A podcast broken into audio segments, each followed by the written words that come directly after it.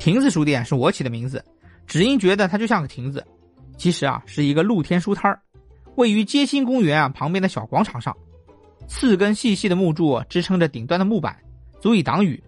棚下则是书摊，背后有墙，因为地上有木车轮的缘故，我起初以为它是一辆躲在木棚下的推车，走近了细看才知道并非如此，木车轮扎根在地上，其实啊只是装饰，支撑着整块木板。木板的两端和四块木柱相接，内侧啊与后面的墙相连，这便是书摊的主体了。上面又有架子和柜子，摆满了书籍，还有不少书啊摆放在塑料筐里，堆得密密麻麻的，挡住了架子上的书。不过这只是暂时的，一旦书摊开档，店主啊就会将塑料筐一一搬下来，摆放在地上。这里售卖的都是德文旧书，但我不懂德文。否则啊，肯定会好好的挑上几本。另一家让我印象深刻的书店啊，是在柏林附近的波茨坦。中国人熟悉此地，皆因二战时的波茨坦会议和波茨坦公告。其实啊，这座城市是勃兰登堡州的首府，也是德国的古城，曾经是普鲁士文化和军事中心，无忧宫为皇室的驻地。相比于无忧宫这个著名的景点啊。我更喜欢波茨坦市区的那些笔直的石板路，清一色的两层小楼，有民宅，有店铺，车子驶过石板路啊，甚至有铿锵之感。其中有一家小书店，门面狭小，内部精致，门口啊有两张桌子并成一个摊位，摆放着一堆二手书。那最有趣的是啊，旁边还有一辆旧旧的手推车，里面不是建筑材料和垃圾，而是啊随意摆放的书籍，外加一只玩具小熊。就这么简单的陈设，看起来却十分的别致。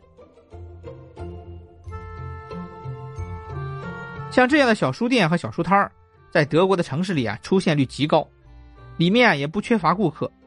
有时啊，书店和童话般的老城美景更是相得益彰。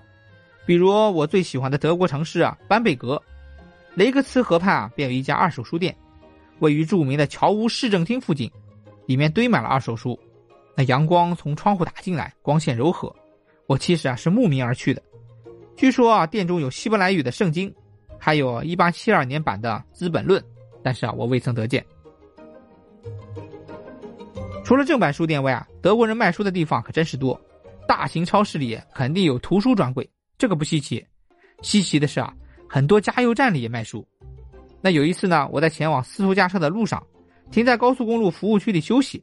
就看到几个人站在加油站的书柜前挑书，还有人坐在一旁，一边喝着咖啡一边读书。那非高速公路的加油站呢，同样也会卖书。有一次啊，我从石韦林前往波兰，行程数百公里。我先走高速过于单调，半路下高速，在乡村道路上徜徉一番。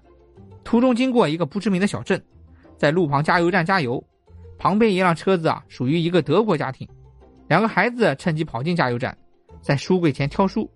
父母呢也不阻拦，加好了油，买了单，便把车子移到空地上，站在一边等孩子，直到他们选购了两本书为止。以中国人的消费状况为参考值的话，德国的图书可谓是昂贵。我在书店里随意看看定价，往往是十九点九欧元、二十九点九欧元之类的价格，折合成人民币的话，一二百元是常态。但有些人以此推断，德国人在阅读上舍得花钱。我还真是不同意。